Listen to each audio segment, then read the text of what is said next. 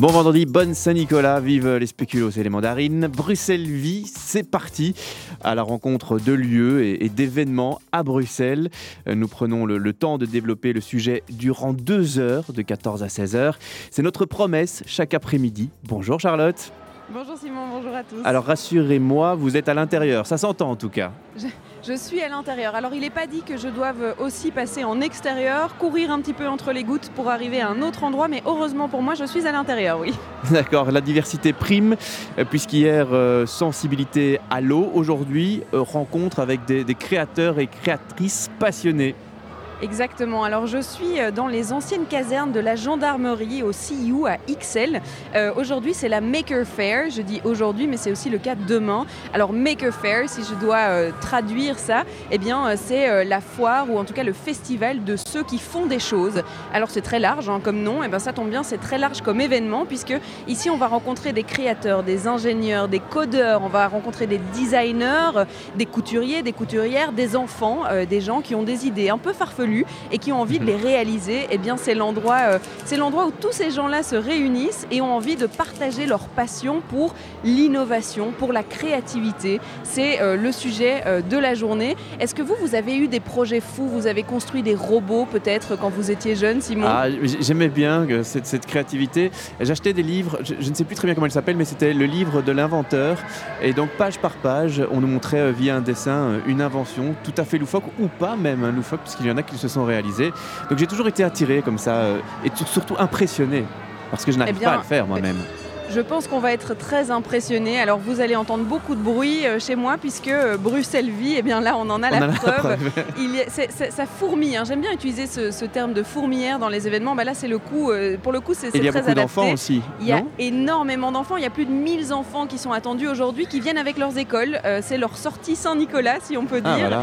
Ils viennent découvrir des projets mais surtout ils viennent créer des choses eux-mêmes parce qu'on leur donne aujourd'hui l'occasion eh bien, de toucher à des robots, de construire des robots, de dessiner de créer, de coudre, de, de, faire des vidéos. Enfin bref, on va beaucoup s'amuser, je pense, euh, vraiment. Alors, la Maker Fair, c'est un, mouvement international qui est né euh, aux États-Unis. C'est la première fois qu'il vient ici euh, à Bruxelles. Mais bon, ils vont chez nos voisins en France, ils vont chez nos voisins en Allemagne. Alors, pourquoi pas en Belgique? Alors, j'ai à côté de moi Alain Heureux, qui est fondateur de Brussels Creative, qui est une ASBL qui, qui promeut l'innovation et la création à Bruxelles. Bonjour Alain. Bonjour. J'ai parlé un peu de, folie depuis euh, le, début là, de, ce Maker Fair parce que j'ai l'impression qu'il faut être un peu fou à la fois pour créer des projets qui sont présentés ici, mais aussi pour organiser un, événement qui les rassemble tous sous, le même toit. Euh, certainement, il faut un, grain de folie. Et je crois que pour revenir sur cette première édition, il y a 15-20 ans, euh, des visionnaires, pour n'en citer qu'un, c'était Neil Gershenfeld, un professeur à l'MIT de Boston, euh, prônait le fait que dans les universités, les écoles, on n'avait plus assez de place pour la curiosité et la créativité pour les enfants. Et il a inventé un concept, le Fab Lab. Du Fab Lab, on est passé à des makerspace. Et à cette époque-là, c'était visionnaire parce que la réalité ne reconnaissait pas encore l'utilité de ces nouvelles idées. Alors qu'aujourd'hui, quand on regarde autour de nous ici à Bruxelles, on, on a créé une Maker Faire à Bruxelles. On, croisait les doigts depuis des mois en disant est-ce que le public va venir? Et je ne peux qu'être content, émerveillé de nouveau de ma région de Bruxelles parce qu'on leur crée l'espace et le lieu se remplit. Les jeunes viennent s'amuser et, et, refont ce que Neil Gershenfeld voulait, c'est être curieux, être créatif, euh, bricoler, bidouiller.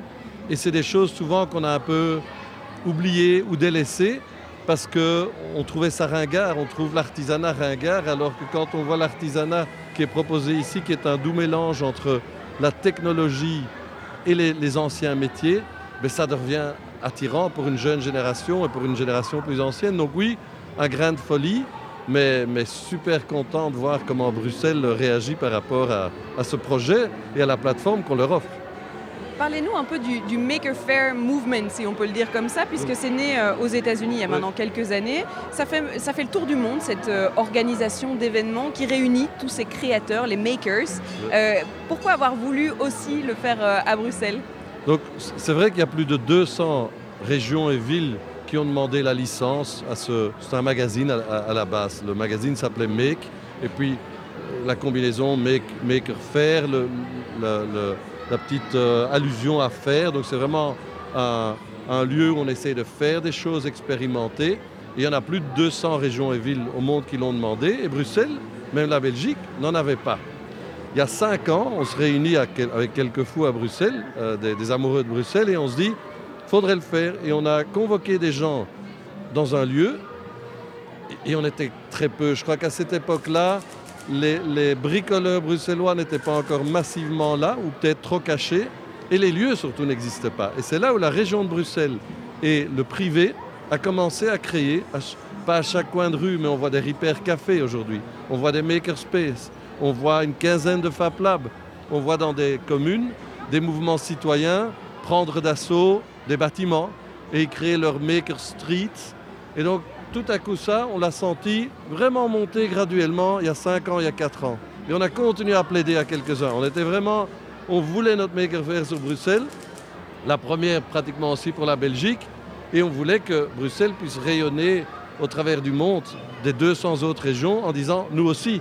C'est pas que de nouveau Berlin et Eindhoven et, Paris, mais, c'est aussi Bruxelles.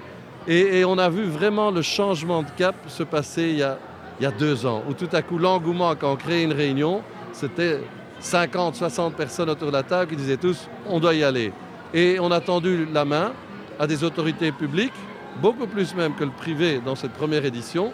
Et je dois dire que j'étais positivement aussi étonné de voir que des Innoviris, des Bruxelles Environnement, tout ce qui est formation et tout, on dit on vous aide sur cette première édition à la cofinancer. Et donc, euh, même si ça va être une bataille de, terminer euh, à zéro pour cette première édition, waouh, c'est euh, voilà, c'est. Je voulais que Bruxelles puisse briller aussi comme ville créative et une ville de makers dans le réseau mondial de ce qui existe aujourd'hui.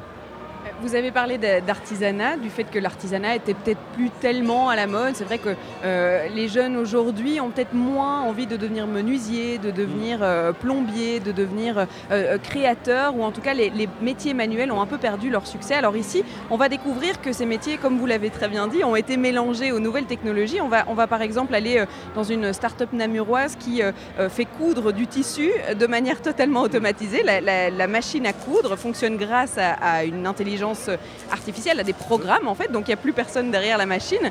Et donc la volonté d'accueillir toutes les écoles aujourd'hui, d'accueillir 1000 enfants, c'était aussi ça, de pouvoir inspirer peut-être des, vocations aussi.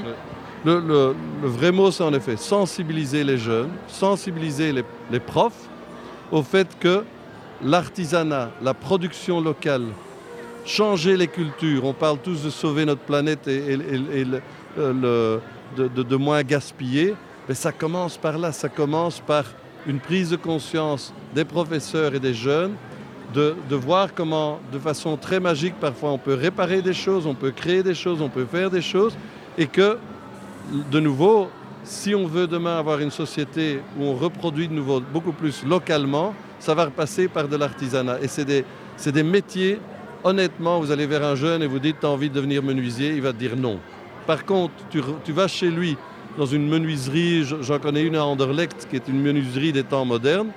Ce sont des fraiseuses qui sont pilotées de façon automatique par un ordinateur sur lequel on joue comme si on était sur une console de jeu. Et à ce moment-là, le jeune va dire waouh, et ça va peut-être créer de l'emploi local, ça va peut-être leur, leur, tenter d'ouvrir leur propre petite menuiserie. Et donc, pour toutes ces choses-là, je crois que c'est intéressant d'avoir les écoles maintenant. Mais j'espère que ce soir et demain, on va avoir des adultes parce qu'un gars qui à un moment perd son job à ses 50 ans, j'ai envie de lui dire, va un peu passer pendant un mois euh, un séjour dans un Fab Lab, tu vas apprendre des tas de nouveaux métiers et, tout le monde dit que pour, pour être prêt pour l'avenir, tu dois étudier le STEM. STEM, c'est sciences, technologie, économie et mathématiques.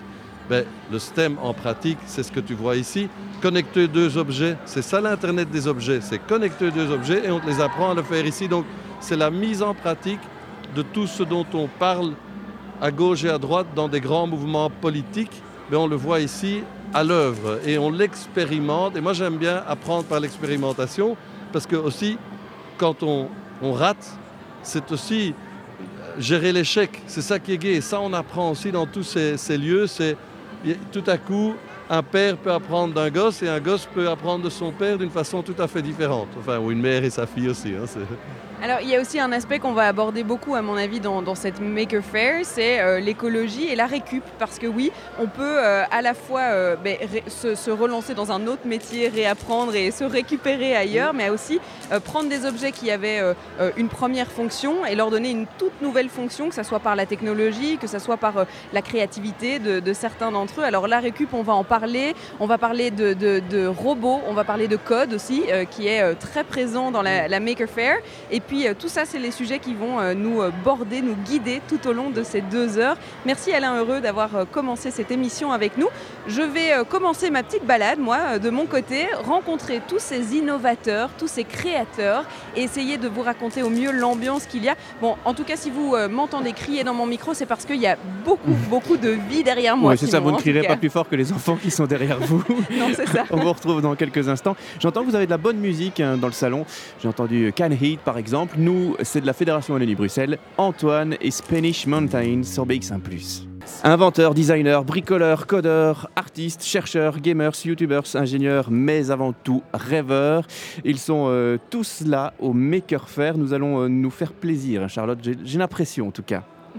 Oui, je, pense que ma curiosité euh, d'enfant va être euh, assouvie ici, ou presque, parce que je ne sais pas si on peut vraiment assouvir sa curiosité, mais en tout cas, on va découvrir beaucoup de choses. Euh, je m'arrête un peu dans tous les stands par hasard, et là, je me suis arrêtée chez les Incub Hackers, le Hackerspace de Namur. Alors, si je dis hacker, on a souvent l'image de la personne qui va hacker le FBI ou les, services secrets pour avoir des informations, ou bien des lanceurs d'alerte, etc. Mais Jean-Yves, vous m'avez décrit un petit peu pendant la musique ce qu'est un hacker. Alors, c'est quoi un hacker de manière générale? Oui, alors en fait, un hacker, c'est quelqu'un qui utilise un objet, mais à une autre fonctionnalité. Donc euh, ici, nous, on, transforme les choses. On a une, une, machine à coudre et on en fait une brodeuse. On a un, clavier d'ordinateur qu'on va transformer pour pouvoir faire un, clavier de musique. Euh, on a euh, des petits appareils, des Minitel en fait qu'on a à la base, qu'on utilisait un peu comme Internet et maintenant on les fait parler, on les fait communiquer entre hackerspace. Euh, on transforme les, on utilise l'autre fonctionnalité des choses et on rêvasse un peu dans toutes les fonctionnalités qu'on peut utiliser sur les objets. Alors vous êtes un espace de 80 mètres carrés à Namur qui accueille un peu de tout, euh, des codeurs, des designers, vous accueillez euh, des, en fait des bricoleurs si je peux dire, euh, de manière générale, c'est-à-dire des gens qui, qui font des choses, qui créent des choses et qui recréent des choses. Alors vous c'est à partir d'objets que vous détournez. pour expliquer la, brodeuse justement, eh bien, il faut savoir qu'il y a quelqu'un derrière son ordinateur qui va à mon avis envoyer un, un design ou une information, un ordre à cette euh, brodeuse et elle coud toute seule. C'est-à-dire que c'est un, elle a été automatisée, robotisée pour coudre toute seule, c'est ça? Oui, c'est ça. En fait, euh, donc euh, on a un logiciel qui a été fourni par des Français qui ont fait ça eux-mêmes. on a en collaboration comme ça avec plusieurs personnes un peu partout dans le monde.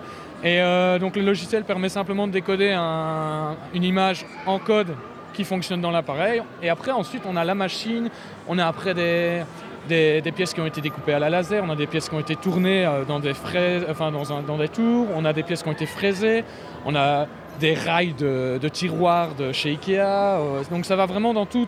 On, utilise un peu tout ce qu'on a autour de nous, on récupère, on recycle ou on essaie de détourner d'une façon euh, assez sympa. Et alors le but c'est de faire marcher les choses. Donc ici, voilà, maintenant on a une brodeuse efficace, on, ben, est occupé justement de broder petit logo maker. donc voilà. Nous, notre club, c'est vraiment ça. On est, c'est toute une partie de makers, et des fois, c'est pas forcément des gens qui ont une âme de maker. Entre guillemets, ils ne savent pas qu'ils ont l'âme de maker, mais tout le monde est maker en soi. Et, donc voilà, et donc on a par exemple des gens qui font des bijoux et ils sont pas du tout au courant et puis ils viennent chez nous et puis ils se disent ah ben c'est génial, je peux mettre une lumière dans un bijou? Bah oui, bien sûr. Et on touche le bijou et la lumière s'allume, c'est génial.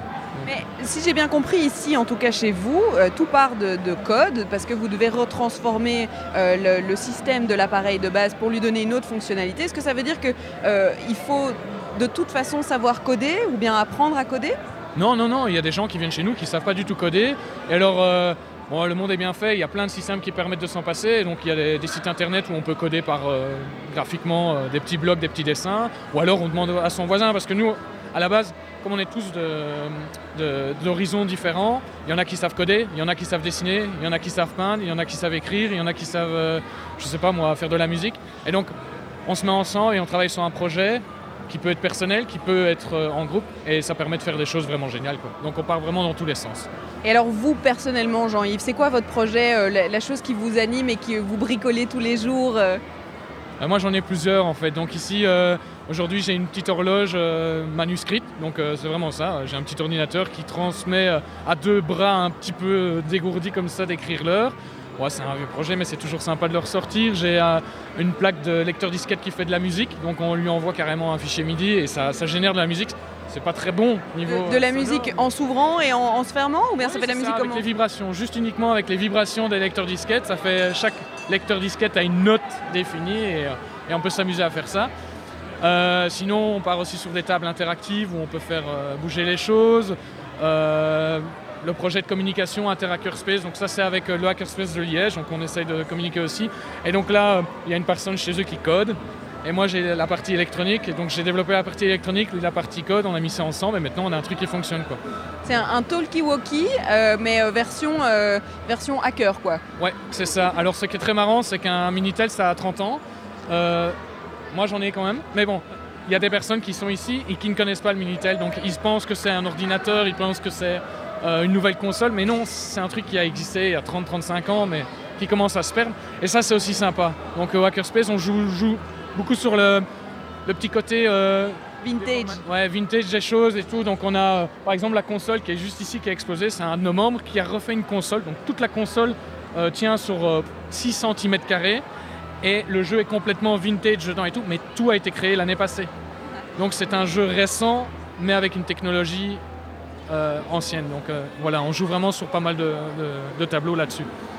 Il y a un cube, un cube hacker, hein, si je le dis bien. C'est une ASBL à Namur, à Liège. Enfin bref, si vous avez. C'est euh, à Namur.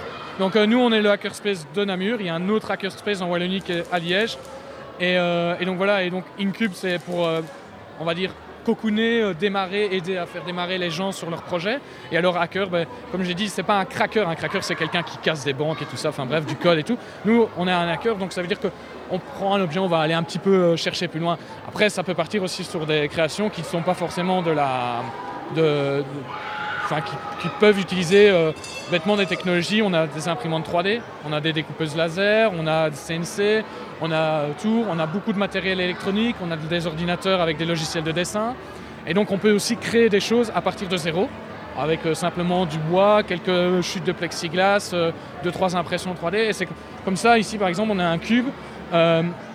Le boîtier est en plexiglas, euh, le petit socle en dessous c'est du bois. À l'intérieur on a un petit peu d'électronique, c'est des LED et c'est magnifique. On, peut faire pleuvoir dedans avec les LED, on peut en- envoyer des visages dedans. C'est- vraiment une belle matrice en 3D euh, de LED. Bon, mais je, je préviens Simon, qui est mon co-animateur en studio, puisque lui, il vient, euh, je pense, de la région de Namur et il a abandonné ses idées de robots il y a bien longtemps. Alors pourquoi pas s'y remettre, Simon? Pourquoi pas aujourd'hui euh, recréer des, des- des envies, euh, recréer des, des- je sais pas, des, des rêves fous un peu qu'on a envie de développer? Je vais faire ça ce week-end et clairement, il y a le, le logo également de- du festival qui est un robot et ça donne, ça donne trop envie de jouer avec. Respect en tout cas à tous ceux-là. Ils sont normalement dans des Fab Labs, dans des Maker Spaces, dans des euh, Repair Café. Il y en a un des termes. Ils sont tous réunis chez nous aujourd'hui, dans Bruxelles-Vie et à Excel aussi, dans les anciennes casernes. C'est le festival Maker Faire, c'est notre sujet jusqu'à 16h.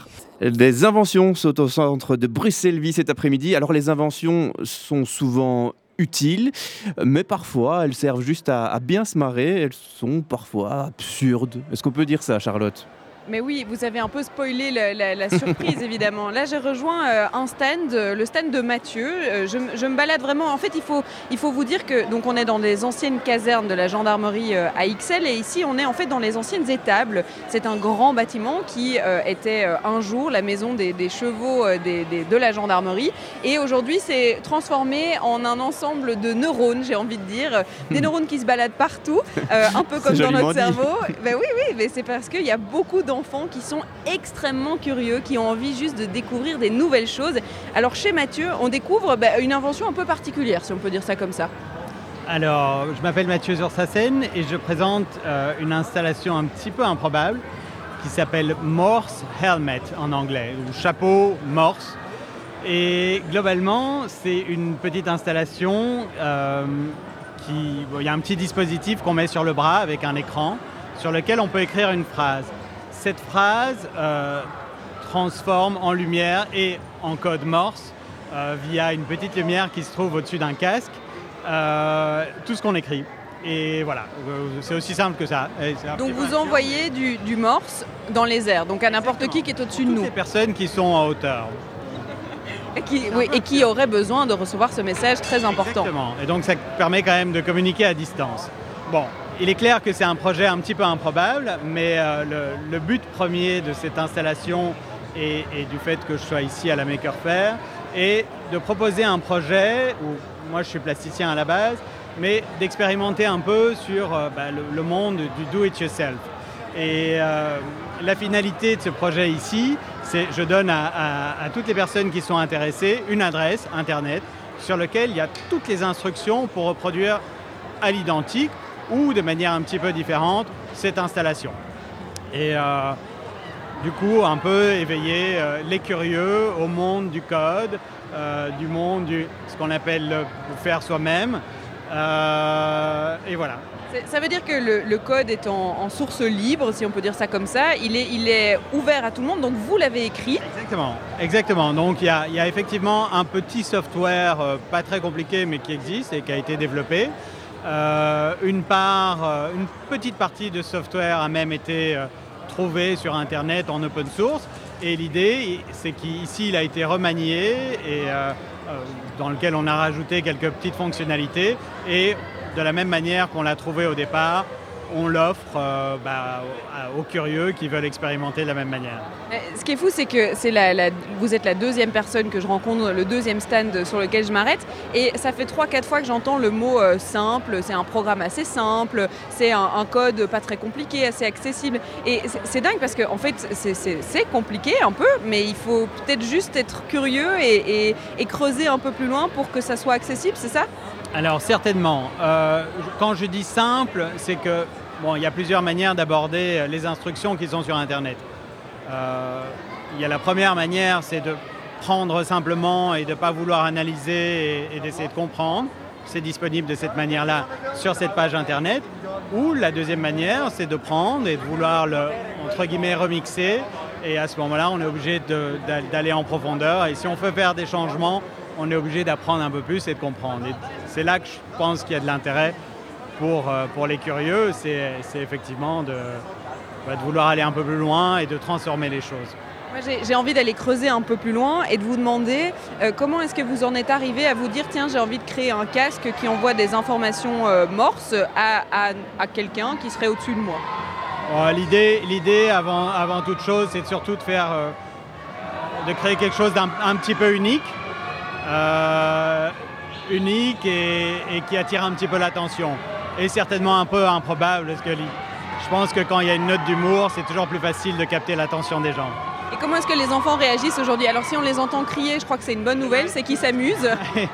Euh, ils trouvent ça assez rigolo, ils trouvent ça assez intéressant. Euh, je trouve que bon, c'est un, un peu expérimental ce que je fais ici, mais je trouve qu'ils sont assez réceptifs et qu'ils soient très petits ou plutôt plus âgés. euh, en général, ils, ils trouvent ça assez rigolo. Et alors vous avez réussi à les, à les marquer tous parce que maintenant ils se baladent tous avec un point rouge sur le front, c'est ça? C'est ma manière d'aller un peu plus loin dans l'humour. C'est qu'on est censé leur distribuer des petites gommettes sur des papiers et, et aux, aux étudiants les plus rigolos, je le mets sur le front. Eh bien voilà, si on croise des enfants euh, martyrisés, euh, traumatisés par leur, euh, leur point rouge sur le, le- le front, je sais chez qui C'est aller. ici qu'il faut venir, ouais, exactement. Super, merci Mathieu de nous avoir présenté votre Morse Helmet que vous pouvez trouver sur internet, eh bien instructable.com slash membre, member slash raise studio pour les plus curieux. Alors euh, Simon, on va découvrir je pense des choses assez intéressantes hein, tout au long de cette Ah émission.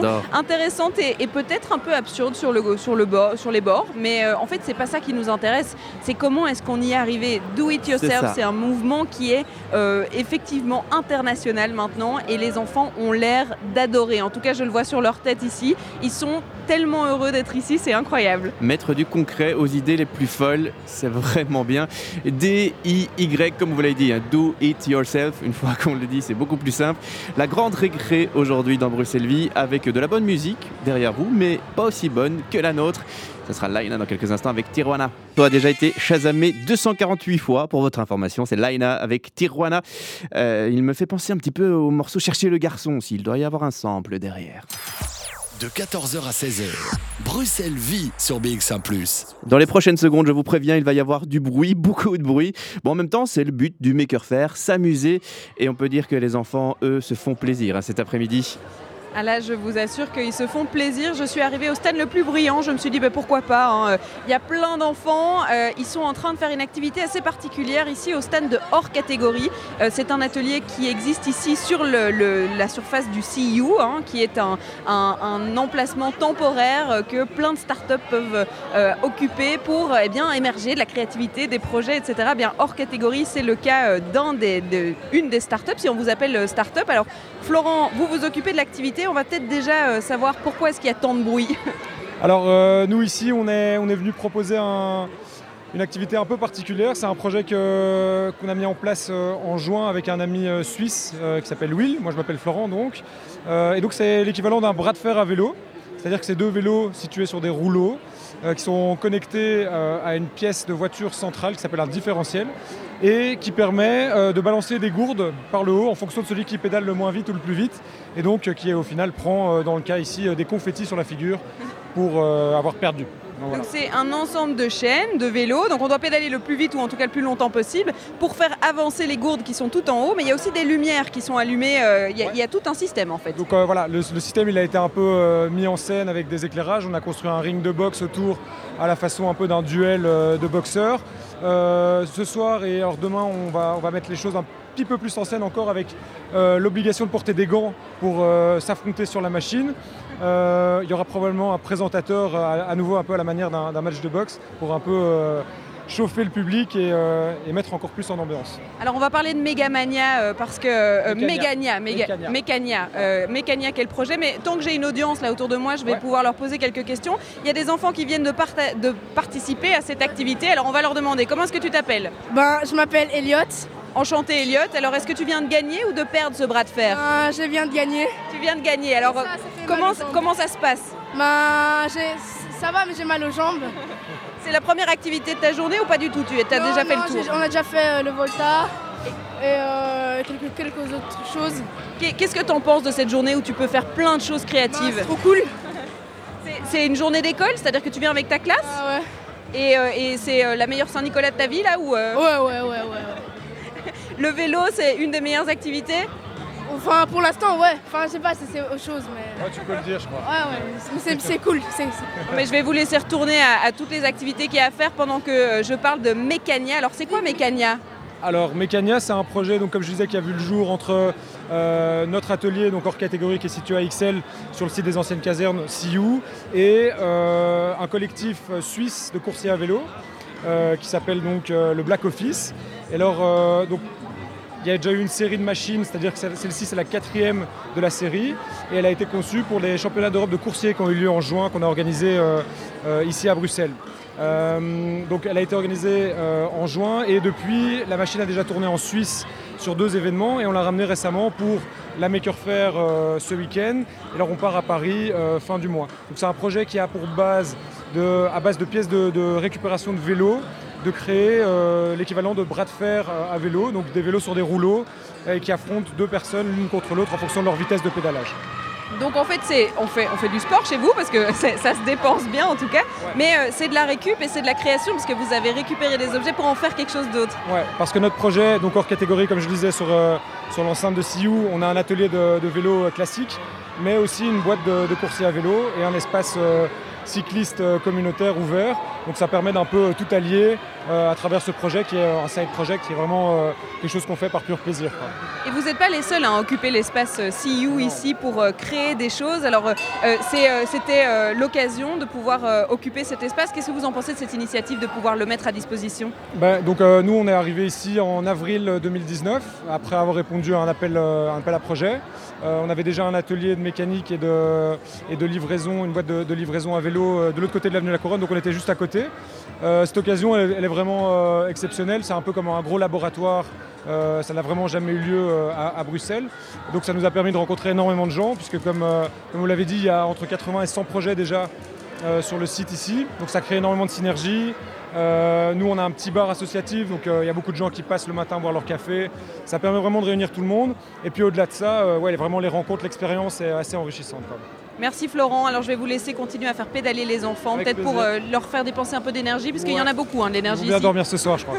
oui, je pense aussi. Alors euh, l'espace CU, il a été euh, effectivement accueilli dans les anciennes casernes de la gendarmerie. En fait, c'est parce que entre 2019, là où ils ont commencé à accueillir des startups, et 2025, où il y aura eh bien le but final, c'est le U Square de la VUB et de l'ULB, qui sera un peu un lieu d'incubation de, plein de projets différents. Eh bien, en ce moment, on le le, oh, je vais y arriver, hein, c'est un espace d'occupation temporaire qui permet à plein de projets, comme celui qu'on vient de découvrir, eh bien de, d'éclore, si j'ai envie de dire, Simon. Alors la récup, on parlait de récup là, euh, dans le, les vélos, les chaînes, on refait des objets, eh bien ça tombe bien, j'arrive près d'un stand de récupération où on recrée, grâce à euh, du plastique récupéré par exemple, des lampes.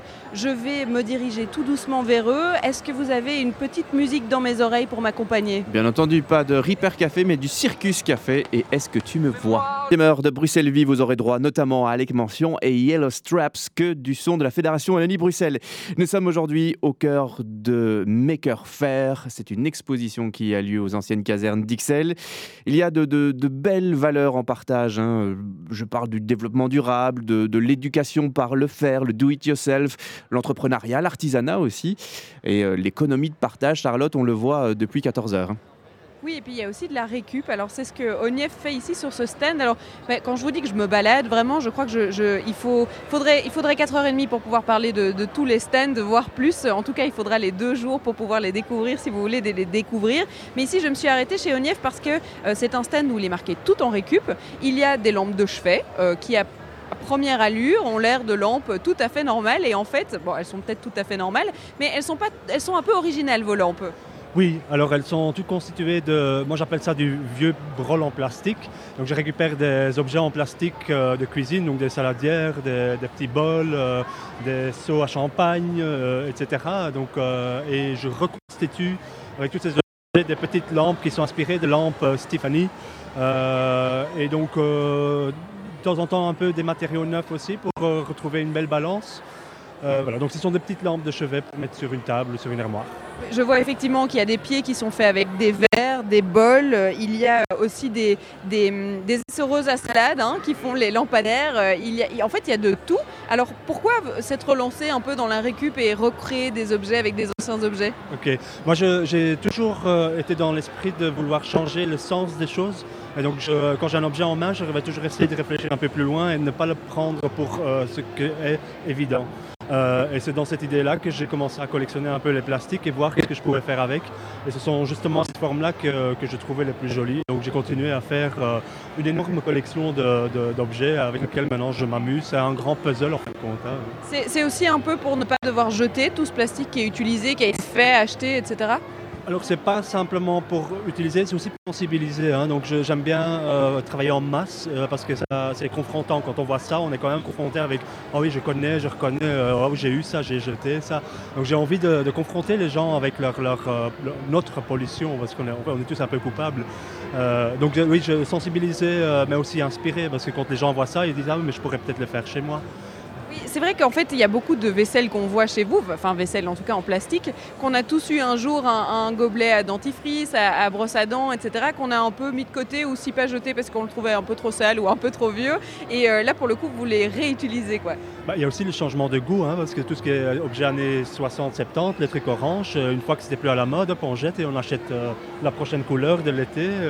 donc il y a aussi une consommation qui est pas assez longue. Je crois qu'avec les lampes, elle pourrait vachement, vachement vivre plus longtemps, donc 30, 40 ans s'il faut. Euh, L'objet en tel quel euh, utilisé dans la cuisine, max 10 ans et encore. hein, donc, euh, Si on passe sur votre stand, vous êtes en train de les faire à la minute, c'est-à-dire que là, on vous voit travailler avec des pots de fleurs en plastique, votre perceuse, on fait des trous, on, fait, on visse les, les ampoules, etc. Vous les créez à minute.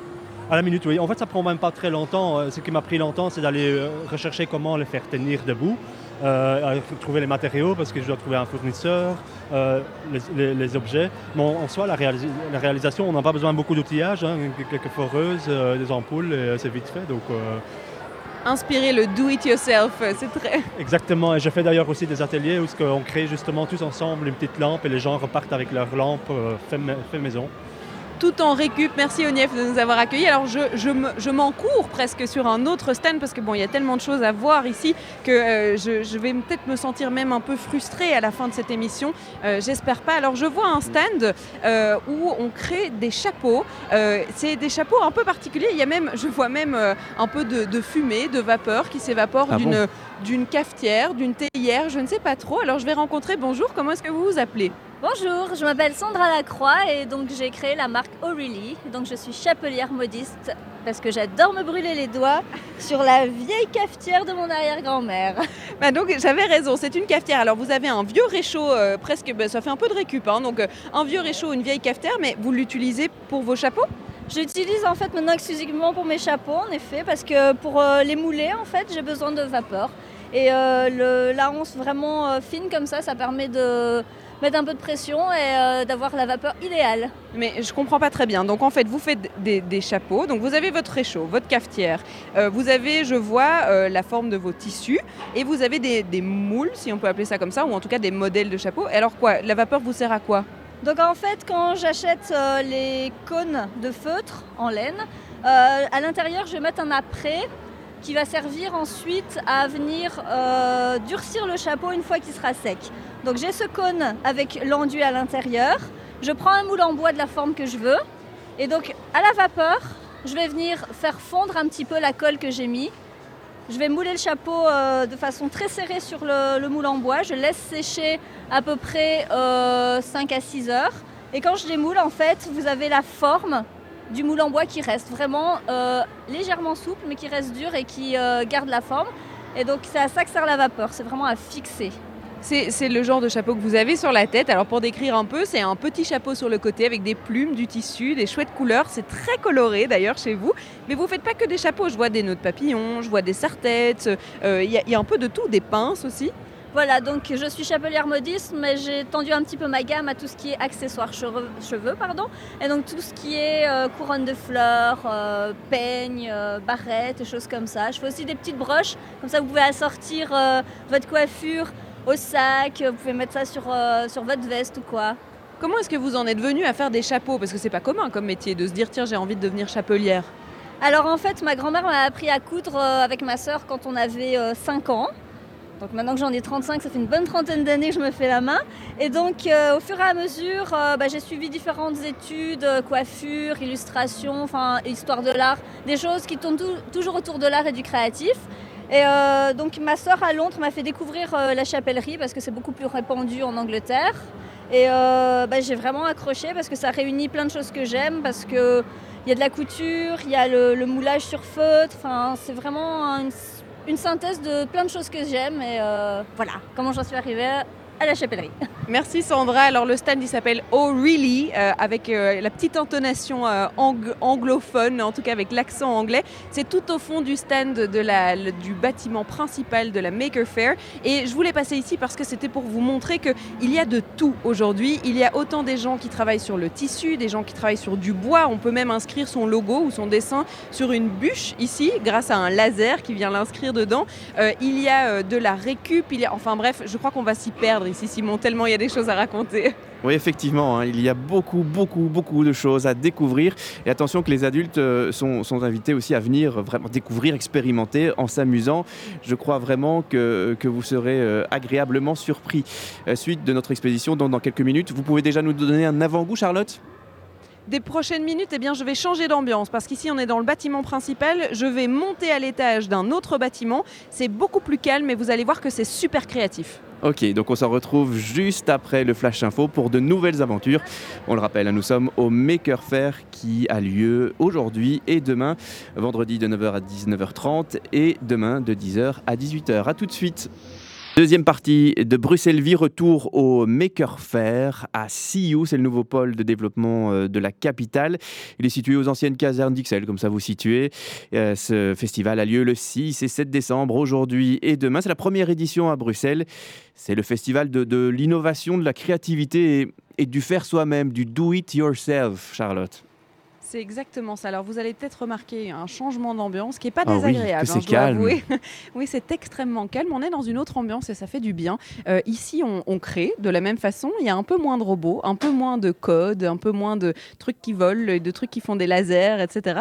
On est plus dans la création de textiles, que ce soit de cosmétiques, de bijoux, euh, et avec des petits ateliers de, de création. Alors je me suis arrêtée sur euh, le stand de Red Orb Création. C'est Noémie qui est avec nous. Bonjour Noémie. Bonjour. Ici, on voit des bouts de journaux, des photos, des pins, des cartes, et puis surtout beaucoup de papier et de couleurs. Alors, qu'est-ce qu'on fait chez vous? Alors, euh, moi, je fais des créations graphiques sur base de collage, de vieilles photos surtout, donc euh, que je chine sur des marchés aux puces ou des brocantes, ou qu'on me, qu'on me donne ou qu'on me prête. Euh, et aujourd'hui, je proposais un atelier de création de cartes de vœux pour les faire soi-même. Alors, ça vous est venu comment de se dire, tiens, mais moi j'ai envie de reprendre des vieilles photos et de les remettre au goût, du jour un peu C'est un peu ça. Ça a été très spontané. Euh, moi, j'ai toujours aimé la photo et j'aime surtout les vieilles photos. Je trouve que c'est une ressource euh, vraiment euh, magnifique. et surtout, c'est des tranches de vie. C'est des gens qui ont existé, c'est des vies qui ont existé. Et j'avais envie de les mettre en valeur. Alors, vous avez aussi des jeux de mots. Je vois euh, euh, des petits carnets qui sont faits de, photos, mais aussi de couleurs avec des ronds, des, des collages. En fait, c'est un peu du, patchwork. On colle un peu de tout. Un carnet, son carnet, ou alors euh, Botus et mouche cousue, tome 3. Euh, Il y a plein de, petits jeux de mots, de, petits euh, d'alliages. Alors, vous faites des cartes postales aussi. Donc, en fait, vous avez réuni un peu le bricolage et vous en faites des nouveaux objets. Tout à fait. Donc en fait, moi je résume un peu mon, activité en disant que c'est l'amour des visages et des mots. Euh, donc en fait, j'ai toujours aimé les expressions, que ce soit des dialectes euh, liés à ma belgitude, du wallon, du bruxellaire, ou euh, des, expressions en français, comme je ne sais pas moi, par exemple, être à fleur de peau. Ben, j'ai pris une, dame qui a plein de fleurs sur elle, une photo ancienne, et j'ai mis Marguerite est un peu à fleur de peau, écrit P-O-T. Quoi. Et alors, à l'arrière des cartes, j'explique l'origine de l'expression être à fleur de peau. Quoi. Et alors, c'est des objets que vous réimprimez parce que je, vois qu'il y a par exemple des exemples de collages où on voit qu'il y a effectivement des différents éléments, que ce soit des journaux, de couleurs, de photos qui ont été collés. Et puis du coup, vous les réimprimez pour en faire des, nouvelles cartes? Tout à fait. Alors, je déteste, euh, je, ne- supporterai pas de, de découper dans euh, les photos que je chine parce que c'est trop précieux. Donc, je les scanne et puis je les imprime. Et parfois, je fais des collages dans les vêtements aussi. Donc, je mets des, des patchwork, des motifs. euh, voilà, j'adore les couleurs. Alors chez vous, c'est de la récup, mais surtout de la récup d'images en fait. Euh, C'est pas vraiment de la récup de matériel, on crée vraiment quelque chose, mais avec plein de différentes sources. Tout à fait. Pour les ateliers, j'essaye de, de montrer qu'on peut, euh, surtout pour du collage, on peut vraiment utiliser toutes sortes de papiers qu'on récupère, que ce soit des journaux, euh, des, des vieilles tapisseries, euh, des magazines. Évidemment, on peut faire beaucoup de récup avec le collage. Et si on veut retrouver vos cartes, vos visuels ou bien vos, vos cadres un peu déjantés, on les retrouve comment? Euh, mais j'ai un site, hein, donc c'est redorbcreation.be et mon nom, euh, le nom d'artiste en fait ça vient de mon nom de famille qui est Broder et donc c'est Redorb euh, et mon petit slogan c'est Redorb renverse mon nom comme la créativité renverse mon blues. Quel, quel joli slogan. Merci Noémie de nous avoir accueillis. Et puis euh, j'espère que ça sera un peu plus calme cet après-midi que ce matin parce que quand je vous ai vu tout à l'heure, il y avait une vingtaine d'enfants chez vous pour pouvoir faire de la création. Alors je continue mon petit chemin euh, et mon petit chemin qui me mène alors euh, au milieu de sacs qui sont faits à la main, au milieu de bijoux qui sont faits à la main, de cosmétiques qui sont faits à la main aussi. Et puis on parle beaucoup de, du zéro déchet, de la récup de tissus ou bien de, de cadeaux. Mhm. C'est le cas ici à l'atelier de Lali, l'atelier de Lali où c'est le slogan zéro déchet, où on recrée du matériel ou en tout cas des tissus, on prend des tissus et on en fait euh, euh, des objets qu'on peut utiliser et réutiliser. Oui, c'est tout à fait ça. Voilà, par exemple, pour le moment, je suis en train de faire un tapis avec des chutes de tissu, des tout petits morceaux de tissu euh, que je noue sur un canevas et ça ferait un très joli tapis euh, très coloré. Ah, c'est vrai que c'est difficile à imaginer là parce que c'est le début, mais euh, c'est un tapis alors du coup avec comme des poils, plein de petites floches. Tapis, mais en, en tissu, en chute de tissu en fait. Et vos tissus, vous les trouvez où? Parce que je vois dans vos sacs qu'il y a eh bien des choses récupérées? Oui, beaucoup de récup. Beaucoup de récup. Donc euh, maintenant que les gens savent que j'ai un atelier qui fait de la récup, je reçois énormément de tissus, des vieux draps, des, des vêtements. Les gens m'apportent leurs vêtements qui, qui, qui sont un peu tachés. Ben, moi, j'en fais des lingettes, j'en fais euh, des tas de choses, des tapis, des, tout ce qui me passe Des la- bavoirs. euh, tout ce qui me passe par la tête, en fait. Comment est-ce que vous êtes un peu tombé dans le zéro déchet? C'était quoi euh, votre inspiration à la base? Euh, à la base, en fait, euh, j'ai dû changer d'orientation professionnelle et euh, ma grand-mère étant couturière, je me suis dit que j'allais faire de la couture. Et tout naturellement, comme euh, je suis infirmière à la base et que je suis euh, fort axée santé, ben, euh, la santé, l'environnement, tout ça c'est lié. Donc, donc voilà, c'est naturellement que j'y suis arrivée en fait. Cette envie de, consommer autrement et de, préserver la, la planète et la nature. Il y a effectivement des cotons réutilisables. Je vois même, et ça, ça m'intrigue parce que c'est la première fois que je le vois, des filtres à café qui sont faits en, en tissu, parce que c'est vrai que c'est en papier à la base et on les jette tous les jours, et là, les vôtres, on peut les laver. Les miens, on peut les laver et on peut les réutiliser tous les jours. Bon, et alors des cotons, masques pour les yeux, il y a des serviettes hygiéniques réutilisables, il y a aussi euh, pour remplacer les films alimentaires, des petits capuchons pour vos Tupperware. Ça s'appelle des charlottes. Des Charlotte, ça tombe bien, je m'appelle Charlotte, vous ne le saviez pas. Magnifique. Alors, chez vous aussi, il y a un- une drôle d'histoire derrière votre nom, puisque euh, l'atelier de Lali, en fait, vous n'êtes pas Lali. Qui est Lali? Lali, c'est mon chien. Et pourquoi décider de, mettre votre chien à l'honneur En fait, à la base, je faisais ça euh, pour m'amuser à la maison. Et euh, mes copines me demandaient de faire euh, des petits bonnets, des petits vêtements pour leurs enfants. Et elles m'avaient dit, oh, tu devrais donner un nom juste pour rigoler. Et j'avais mis, je venais d'acheter un chien qui était très comique. Et donc, j'avais mis comme nom les espiègleries de Lali. Et quand je, je me suis lancée là-dedans professionnelle, mais on s'est rendu compte que espièglerie sur le net, ça va poser beaucoup de problèmes à personne, à beaucoup de personnes. Donc on a transformé les espiègleries en ateliers, ce qui définit bien mon activité puisque je donne des ateliers de couture, euh, euh, je fais des stages en couture euh, qui commencent à avoir vraiment beaucoup de succès parce que les enfants sont à fond là-dedans. Et donc, euh, et donc voilà, Lali, Lali c'est mon chien. Lali, c'est votre chien, et alors elle slangue bien le do it yourself. C'est un, c'est, c'est un beau, euh, ben voilà, c'est un beau personnage, une mascotte. On peut le dire que c'est une mascotte du coup. Mascotte à moi en tout cas. Votre mascotte à vous. Alors euh, moi, je, je vais quitter cette partie du bâtiment où on est plus dans les bijoux, dans les cosmétiques, dans euh, le, le zéro déchet, dans le tissu. Je vais retourner un petit peu dans la- la- le, le vif de, de- de cette création avec Fini les le silence, quoi, technologie. Oui, c'est ça. Je voulais vous prévenir gentiment en fait. Merci.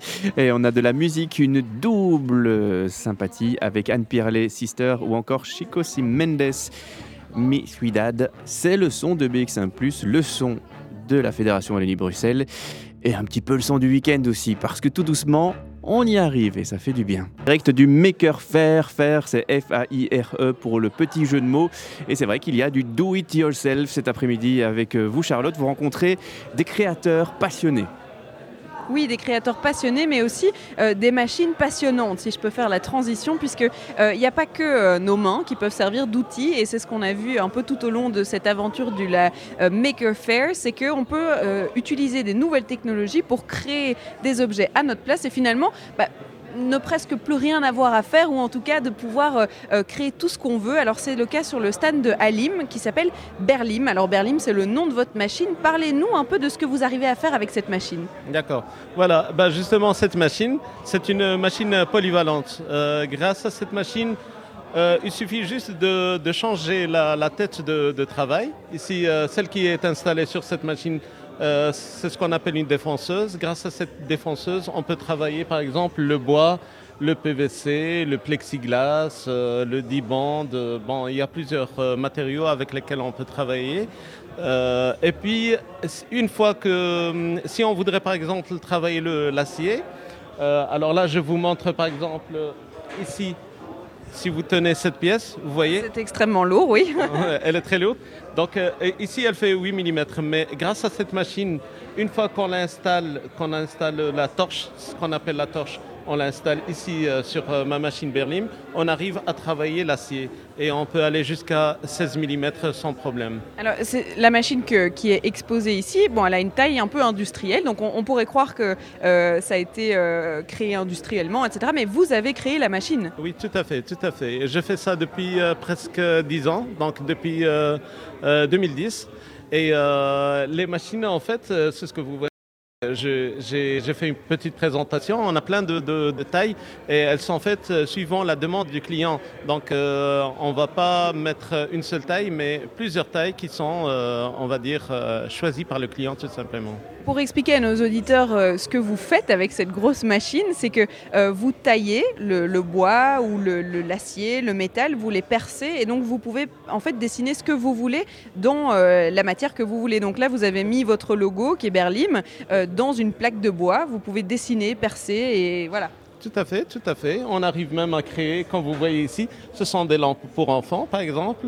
Donc il suffit de, découper des formes et de venir les imbriquer les uns dans les autres. Et, voilà, mettre un petit socket et, on a une, une petite euh, lampe pour enfants, par exemple. Pour les logos et les dessins que vous faites, je suppose, je vois euh, vos gros ordinateurs à côté, c'est-à-dire que vous euh, demandez, vous introduisez le code euh, de ce logo ou de ce dessin dans la machine et la machine exécute la mission qu'on lui a donnée. Tout à fait, tout à fait. Donc on commence par un dessin, on choisit le dessin qu'on veut, on le vectorise, c'est ce qu'on appelle la vectorisation. Après, euh, on le rentre encore dans un deuxième programme avec lequel on choisit, par exemple, on lui dit voilà, on a un support qui est en bois, qui, qui fait par exemple 20 mm ou 10 mm, et on doit traverser euh, autant de millimètres. Donc, ce sont des, des- informations qu'on donne à l'ordinateur.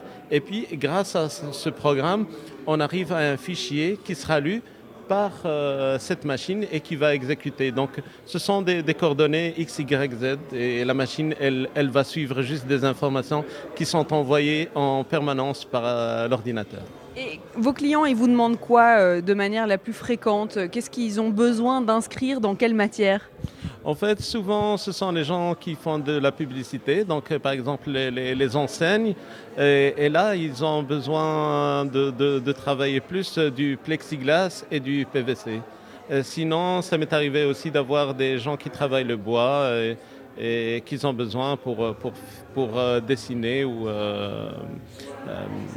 pour faire, par exemple, créer des escaliers, justement. Il y a, il y a Marie qui me souffle là.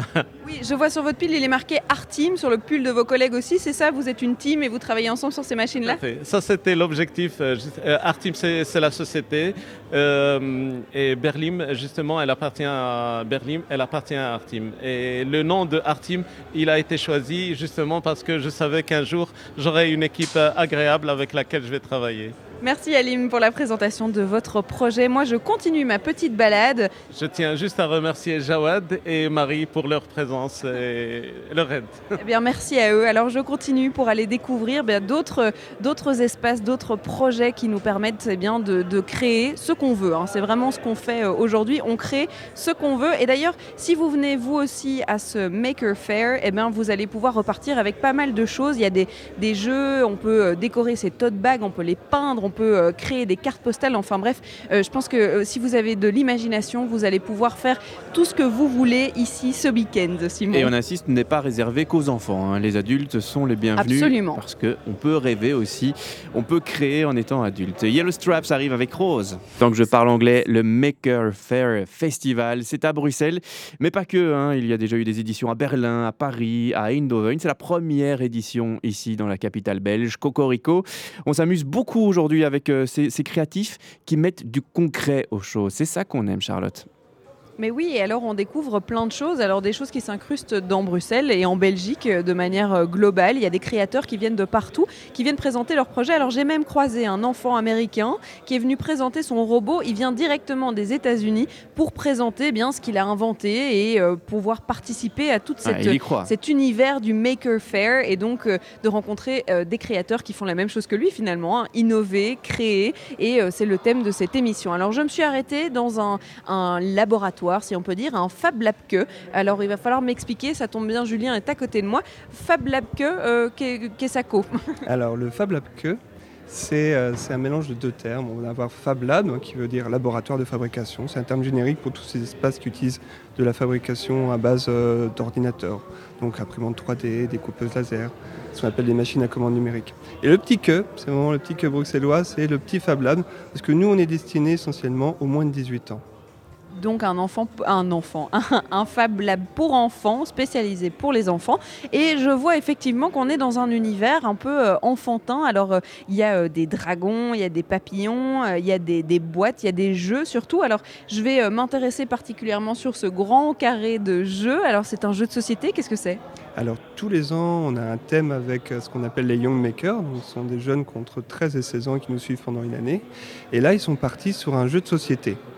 Donc on a un animateur qui les suit et qui élabore les règles, qui voit comment faire évoluer le système. Donc c'est vraiment une réflexion sur le gameplay, mais aussi sur la production. Comme on a les machines pour, on fait euh, l'ensemble du travail avec eux, ils peuvent bêta-tester et avancer. Donc là, ce que tu vois, c'est un ensemble de pièces qui sont découpées au laser et d'impression 3D pour tout ce qui est des gros cubes. De l'impression laser sur du bois, puisqu'on crée les, les pions, on crée les pièces du jeu de société. euh, et donc c'est un jeu fonctionnel. Ils repartent avec un jeu fonctionnel qu'ils ont créé eux-mêmes. Alors là, c'est un travail collaboratif. Donc ils sont en mode, comme des créateurs, en bêta-test. Ça veut dire qu'ils ont fait une première version qu'on vient présenter aujourd'hui. On essaye des choses aussi bien techniques que de gameplay, c'est-à-dire comment on joue au jeu. Et après, ils vont reprendre ce travail et poursuivre. Ici, il y a une hyper hyper code. Euh, il y a une, en fait, c'est une boîte. On dirait un peu une boîte à mystère qui a été effectivement euh, euh, laser, enfin, dont le laser a, laserisé, ça se dit? Laser cuté. Ah, laser cuté, ben voilà, j'ai appris un nouveau mot. Laser cuté avec euh, des chiffres. Je pense qu'il y a une énigme. J'en ai vu un peu partout dans la pièce d'ailleurs. Alors, c'est quoi? C'est un, un genre d'escape room, mais version boîte? Tout à fait. Alors nous, on a sauté sur l'univers des escape rooms parce que pour nous, Fab Lab, c'est très riche parce qu'on va produire aussi bien des énigmes mécaniques ou soit visuelles. Ici, tu as des lettres qui sont- qu'on doit transformer en chiffres via un petit labyrinthe qu'il faut suivre avec le doigt. Mais aussi, à côté, tu as un système avec des LED et des capteurs de lumière qui permettent euh, de faire fonctionner électroniquement une ouverture d'une boîte. Donc on associe du code, de la fabrication à la main, euh, de- des découpes au, laser, des impressions 3D, et tout ça dans quelque chose de très ludique. Évidemment, on travaille avec les plus jeunes, et ça fait travailler les ménages et les petites mains. Et on parle beaucoup de code ici parce que c'est vrai qu'il y a beaucoup de, de technologies, de nouvelles technologies. Euh, apprendre à coder aux, enfants de moins de 18 ans, c'est compliqué. Comment ça se passe? En fin de compte, tu peux pas apprendre juste à des enfants de moins de 18 ans. Tu apprends à des enfants d'un certain tranche d'âge. Par exemple, nous, on a divisé nos groupes entre les 8-12 ans et les 13-16 ans. Euh, Théo, qui est à, à côté de nous, lui, il travaille avec les mini-makers et ils vont travailler euh, cette année à participer au concours du pass. Donc c'est créer un robot qui va pouvoir répondre à certains besoins. Et ils sont aussi bien se questionner c'est quoi la mécanique d'un robot et en parallèle à comment coder un robot. Les deux sont indissociables parce que si tu fais que du code, bah, tu perds la matière et si tu fais que la matière, bah, elle est inerte. Il faut le coder pour l'animer et Théo travaille là-dessus. C'est vrai que les petits, ils ont toujours envie de chipoter à tout. Là, on leur, on leur demande quand même beaucoup de concentration parce que le code, c'est euh, l'inverse de chipoter à tout. C'est se concentrer, être très euh, euh, pragmatique en se disant, ben voilà, ça doit se faire comme ça. Là, il y a une erreur, il faut que je, je corrige cette ligne-là. C'est complexe comme chose. Ah oui ils aiment ça, ils aiment quand c'est complexe. Et justement, on travaille par groupe, donc à un moment donné, tous les gamins vont pas avoir les mêmes envies au même moment, évidemment. Donc, quand on travaille avec des groupes de 4-5 sur une thématique, sur la réalisation d'un robot, euh, ben, à un moment donné, on va euh, faire le dessin. Donc, il y en a un qui va se lancer sur le dessin, puis il y en a un, ça va être le code, il va se lancer plus dedans. Donc, chacun trouve à un moment donné, c'est étalé sur plusieurs mois, le bon moment pour faire du code, le bon moment pour faire de la soudure, ou le bon moment pour faire un montage. On suit le rythme des enfants. il y a un mot qui m'attire puisque euh, il y a une troisième partie ici sur votre table. Euh, je vois Molenbeek. Alors Molenbeek, c'est une commune qu'on connaît bien chez BX1 puisque c'est là où se trouve Simon qui est dans mes oreilles et qui est dans le studio. Euh, ça veut dire que vous avez fait un, un jeu à Molenbeek. C'est quoi le principe? Alors, le principe concrètement, c'est que nous, nous sommes situés à la Maison des Cultures de Molenbeek. Donc on a forcément un contact très proche avec toutes les institutions qui sont à côté. Et un des partenaires qu'on a, c'est la fonderie. Et la fonderie a tout un travail muséal. Et la première chose qu'on a fait, c'est scanner avec euh, les jeunes les pièces qu'ils avaient pour pouvoir réimprimer certains, euh, certains plâtres pour les recouler après en bronze. Comme ça, au musée, ils ont aussi toute une matière qui, sert de façon pédagogique à expliquer aux plus jeunes euh, comment on, coule fait une sculpture. Et là, la carte, c'est un parcours qui a été effectué durant un stage où les enfants ont créé des, clés imprimées 3D, des clés factices, qui ont été associées à des petits codes, des QR codes. Donc les gens peuvent scanner ça en rue pour avoir un, un historique euh, de la ville, de la commune à la période de, la révolution industrielle. Et on vient juste de sortir la carte qui est accessible. Vous pouvez venir la chercher soit à la fonderie, soit euh, au Fab Lab Cup pour faire ce petit parcours ludique. Et si on a envie justement euh, de laisser nos enfants euh, bricoler, faire fonctionner leur méninge et associer nouvelles technologies à, à tout cette, ce travail manuel en fait hein, finalement, comment est-ce qu'on doit faire? Alors, il faut prendre contact soit avec nous via le site, le Fab Lab que, donc Fab Lab F-A-L-B. euh, L-A-B-K-E, pardon, .be, soit prendre contact avec la Maison des Cultures. Donc on a des périodes d'inscription pour les stages, on a des périodes d'inscription pour les ateliers, et surtout, on a le Project Lab, donc qui est un moment de porte ouverte où il faut venir avec son idée, nous rencontrer, et on accorde un certain nombre d'heures gratuitement pour qu'un jeune puisse réaliser son projet. Merci Julien, je vais continuer ma petite euh, balade de découverte de cette euh, Maker Fair. Je crois que je vais retourner là pour le coup dans le bruit, euh, dans le hall euh, général de la Maker Fair, Soyons parce qu'il y a encore plein de choses qu'on n'a pas abordées et donc je vais aller dénicher tout ça pour vous. Vous avez parlé de laser cutter, nous, nous allons musiqueter avec Mr. Human sur la radio de Bruxelles. Une invention qui a révolutionné le monde, c'est une imprimante 3D, il y en a un petit peu de toutes sortes. Et je crois que Charlotte, vous en avez une un peu spécifique avec vous.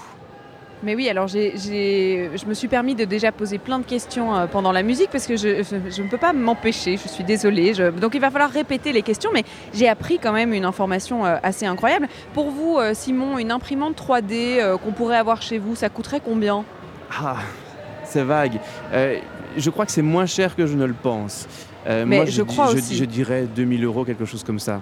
Voilà, moi aussi j'aurais dit aller euh, euh, les plus grosses 10 000 euros et puis euh, pour en avoir une chez soi euh, 2 000 euros. En fait on me dit que pas du tout. Alors j'ai Charles à côté de moi qui a une machine 3D, une imprimante 3D juste devant nous.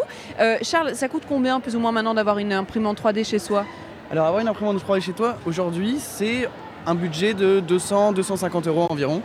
C'est des machines qu'on trouve sur Internet, qu'on se fait livrer chez soi et qu'on monte soi-même. C'est pas très compliqué à monter. Normalement, en deux heures, on a monté la machine et en une demi-journée, on a réussi sa première impression. Euh, Moi, je, je tombe des nues un peu parce que c'est vrai que je pensais que c'était pas du tout abordable, que c'était quelque chose qui n'était pas euh, tangible pour le commun des mortels de se dire tiens, je vais euh, imprimer 3D, mais en fait, c'est possible. Et comment ça, comment ça fonctionne concrètement la machine 3D Alors les technologies qui ont- enfin, que le grand public utilise aujourd'hui, c'est les machines qu'on appelle FDM, qui vont déposer du fil fondu, couche par couche. Donc c'est un fil fondu qui va aller chauffer dans une buse et qui va dessiner les- couche par couche euh, la pièce euh, en entier. Il va dessiner la, couche suivante sur la couche d'avant, ainsi de suite jusqu'à obtenir un objet entier. D'accord, donc c'est base et puis après on continue en hauteur, etc. Alors je vois que l'ordinateur est connecté euh, à la machine, ça veut dire qu'on lui donne euh, une mission. Alors comment est-ce qu'on décide du dessin? Est-ce qu'il y a des choses qui sont téléchargeables sur Internet, des modèles, etc. Exactement. Alors ce qu'on peut faire, c'est aller sur des sites de fichiers 3D. Il y a des bases de données énormes, parce que ça fait déjà 10 ans que les gens remplissent ces bases de données, où on peut trouver de tout, des abat-jours, des lampes, en bref, plein de fichiers. On choisit son fichier, on le met dans un petit logiciel où on explique, euh, on donne le nom de sa machine, et le logiciel va s'occuper de tout ensuite. On a juste à appuyer sur un bouton et ça imprime euh, tout seul. Je, je trouve ça incroyable. Alors pour l'instant, il y a une impression. Euh, Je vois effectivement quelque chose qui se construit petit à petit, du bas en haut. Alors euh, là, euh, on est sur le stand de la biche renard. Déjà, il va falloir m'expliquer pourquoi la biche renard, et puis m'expliquer ce que vous faites. Alors la biche renard, c'est vraiment juste pour qu'on pose la question. Il n'y a pas beaucoup d'histoire derrière ce prénom, c'est un... Je suis déçu quand même. On tient beaucoup. Ça vient de, la, de Normandie, d'où on a créé l'entreprise. Et il y avait des biches et des renards, puis on- ça nous a... Voilà. Mais c'est un- une espèce d'entité mystique. Et donc nous, on est la biche renard et on est une entreprise qui allons toucher le grand public qui ont des imprimantes 3D euh, chez eux. Euh, Il y en a beaucoup des gens qui ont des imprimantes aujourd'hui chez eux? Alors en France, on estime que le marché c'est entre 100 et 150 000 personnes et c'est un marché qui augmente de 30% par an. Et en fait, justement, parce que les gens comme vous apprennent que les machines coûtent 250 euros et par curiosité, ils viennent s'acheter une machine. Et c'est là où on rentre en jeu. C'est qu'une fois qu'ils se sont achetés la machine et qu'ils ont fait euh, une petite impression, ils se demandent bah, qu'est-ce que j'en fais? Et nous, on fait des kits pour soi chez soi avec tout ce qu'il faut pour fabriquer un objet stylé. Ça, ça s'appelle, je pense, puisque je le vois en grand chez vous, la boîte à fils, parce qu'on vient de l'expliquer. L'imprimante, elle utilise des fils de matière qu'elle fond et qu'elle transforme du coup en une autre, un, autre objet. Alors, vous, vous, vous faites un peu une boîte euh, prête à l'emploi. C'est ça, donc on va avoir dans la boîte la, la bobine de filament, la matière première. Et par exemple, on fait un kit, euh, un petit bras robotisé. Donc dedans, on aura les moteurs, la carte électronique. Et sur Internet, on va trouver les fichiers 3D, les tutoriels pour utiliser son bras robotisé et apprendre la programmation et la robotique. On a aussi une lampe euh, ou alors un petit piano électronique. Donc c'est un peu le kit euh, du débutant de l'imprimante 3D. Euh, quand j'achète ma machine, je ne sais pas l'utiliser, je l'ai acheté parce que c'est pas trop cher et que j'ai envie de tester. Et euh, ben là, vous donnez les outils et carrément des, des idées de ce qu'on peut en faire. C'est un moteur de créativité. Après, nous, ce qu'on fait, c'est qu'on va inviter euh, les utilisateurs à dessiner soi-même ces pièces pour pouvoir, une fois qu'on a fini l'aventure, aller plus loin et faire soi-même ses propres objets. Ben, je vais aller encore plus loin dans mes questions parce que je vois cette petite machine qui continue à, à faire son bout de chemin. Euh, cette bobine de fil, c'est du fil de quoi? Je suppose qu'il y a plein de matières différentes. Comment est-ce que c'est quoi? matières différentes, mais ce qu'on va préférer utiliser, c'est un filament qu'on appelle un plastique qu'on appelle le PLA, donc qui est biosourcé à partir d'amidon de maïs, donc à partir de déchets de maïs, et dans lequel on rajoute des colorants et on fait un plastique à faire ça. Et nous, on travaille en particulier avec un Français qui s'appelle Francophile et qui fait des filaments euh, avec des matières recyclées à l'intérieur. Donc euh, on rajoute à l'amidon de maïs du blé, du marc de café ou des coquilles d'huîtres, et ça fait des, des filaments qui sont entièrement euh, biodégradables et biosourcés. Oui, c'est de la récup en fait. On, on utilise des matières qu'on jette et on en fait autre chose. C'est ça. Et du coup, parce que, enfin, c'est vraiment, je pose les questions. euh, c'est solide, ce qui sort d'une imprimante 3D. Est-ce que euh, ça peut être lourd, léger en fonction de la matière qu'on utilise? C'est- Ça se passe comment? En fait, ça va vraiment dépendre de à quel point on a rempli sa pièce. Donc à l'intérieur de la pièce, euh, pour éviter de gâcher de la matière, l'imprimante 3D va remplir que partiellement. Et donc, euh, selon comment on a rempli, on va pouvoir avoir une pièce plus légère ou mécaniquement plus solide. On peut aussi changer de type de plastique. On a des filaments, euh, l'ABS, le plastique des Lego, ou le PETG, le plastique des bouteilles, qui vont être plus résistants mécaniquement. Bon, mais donc du coup, maintenant, vous savez, Simon, que c'est tout à fait possible que d'avoir son imprimante chez soi. Et il y a même des kits de départ où, euh, euh, là, je vois qu'on peut construire son propre euh, piano à partir de, petits circuits que vous fournissez, je suppose, et puis de la matière 3D. C'est ça, exactement. Donc on fabrique son piano, on reçoit sa petite plaque électronique et on a un tutoriel qui nous explique comment faire son montage électronique. L'idée c'est de fabriquer soi-même ses jouets chez, chez soi avec ses enfants ou de faire son projet en s'amusant le dimanche, le week-end. Je, je trouve ça génial. Je me demande même si une imprimante 3D, ça ne serait pas au milieu de mon salon en train de me dire euh, de faire un petit piano. Merci Charles pour toutes ces informations. Euh, Simon, un cadeau de Noël, une petite imprimante 3D, ça vous tente pas? Allez, euh, c'est parti. Merci beaucoup pour ce cadeau. Ah mais justement, j'allais dire merci en fait. Merci Simon Ah, pour l'idée. Donc on est en train de se disputer pour savoir qui va offrir à qui. Exactement. On, je- on peut tirer au sort, hein, on peut faire ça. Il nous reste encore quelques minutes pour le faire. J'ai même euh, un disque pour ça, Nicolas Michaud, qui, qui croit en ma chance parce que l'imprimante 3D, elle va être pour moi. Je le sens. Bonne fin d'après-midi avec nous sur BX1 Radio de Bruxelles. Nicolas Michaud, XCT67. Derniers instants de Bruxelles Vie, encore pendant quelques minutes, 5 minutes pour être précis, au Maker Faire, le mouvement DIY. On sait maintenant que c'est Do It Yourself euh, dans les espaces. You, c'est le nouveau pôle de développement de la capitale, pile dans les anciennes casernes d'Ixelles. Est-ce que j'ai tout dit, Charlotte? Mais oui, effectivement, vous avez tout dit. Le fait qu'on peut venir aujourd'hui, encore jusque 19h, et demain aussi toute la journée si vous n'avez pas eu le temps. Et alors sachez que c'est à l'abri de la pluie, donc si vous cherchez une activité un peu euh, au chaud, à l'abri, et en même temps où on a envie de faire du bricolage, c'est l'activité parfaite. Alors j'ai trouvé un stand qui s'appelle Mechanica. Si j'ai bien tout compris de mes observations, où je suis passée à plusieurs reprises, eh bien on fait euh, des logos ou des dessins comme on veut, et on les imprime. Ou, euh, bon, alors je vois déjà une tête euh, de, de Maxime qui est sur le stand, je me trompe sur toute la ligne. Alors Maxime, qu'est-ce qu'on fait chez Mechanica Bonjour, alors en fait, on fait les machines qui permettent de faire ce genre de choses. Donc effectivement, là, la machine qu'on regarde et qui a fait de la signalétique s'appelle une fraiseuse numérique. Et donc, euh, elle peut être utilisée effectivement pour faire de la gravure ou de la découpe. Mais c'est une machine qui se déplace en trois dimensions grâce à un G-code, un peu comme les imprimantes 3D, mais qui va découper la matière. Donc du bois, du métal, du plastique. Et donc, par exemple, nous, on utilise ces machines-là pour faire d'autres machines. Donc, typiquement, juste à côté, il y a une presse à sérigraphie, qui est une machine qui a été fraisée avec la première et qui permet, elle, d'imprimer sur des t-shirts, typiquement. Donc avec la première machine, euh, vous permettez de découper des matériaux, euh, que ce soit du bois, du métal, etc., pour en créer une deuxième machine qui, elle, crée des objets aussi. Voilà, exactement. Et donc on essaie de créer des écosystèmes entre nos machines. Elles sont toutes modulaires et elles sont également open source, c'est-à-dire qu'on met en, en ligne les plans de fabrication de, de tout ça pour permettre à tout à chacun de se les fabriquer s'ils n'ont pas le budget de les acheter en kit. C'est génial parce que c'est vrai que l'open source, on en parle beaucoup ici à la, à la Maker Faire parce que euh, on a envie de laisser les autres découvrir et aussi permettre de bricoler. Mais alors, on pourrait se dire, mais on va me piquer mon idée, on va aussi peut-être commercialiser mes machines. C'est c'est un risque qu'on a envie de prendre. Mais tout à fait, mais à partir du moment où on sort un produit sur le marché, je veux dire, ce produit peut déjà être copié. De toute façon, c'est très difficile de garder le contrôle dans tous les cas. Et donc, autant tout ouvrir, autant permettre aux gens de venir utiliser ce qu'on a fait, mettre leur grain de sel. Et on se rend compte que quand on donne, les gens en rendent beaucoup. Et donc, ça crée une espèce de recherche et développement euh, déstructuré où des gens reviennent, modifient les choses qu'on a mises à disposition, nous donnent des idées également, du feedback. Et donc, c'est euh, ouais, très intéressant. Et alors, Mécanical, euh, l'aventure Mécanica, elle commence comment Avec qui Pourquoi? Alors elle commence dans un garage, euh, c'est vrai que c'est un peu l'histoire classique, mais euh, oui, avec un ami qui est designer et moi-même ingénieur, on décide de se fabriquer un outil numérique nous-mêmes. Et après on commence un bureau de design et d'ingénierie où on fabrique des prototypes pour des gens.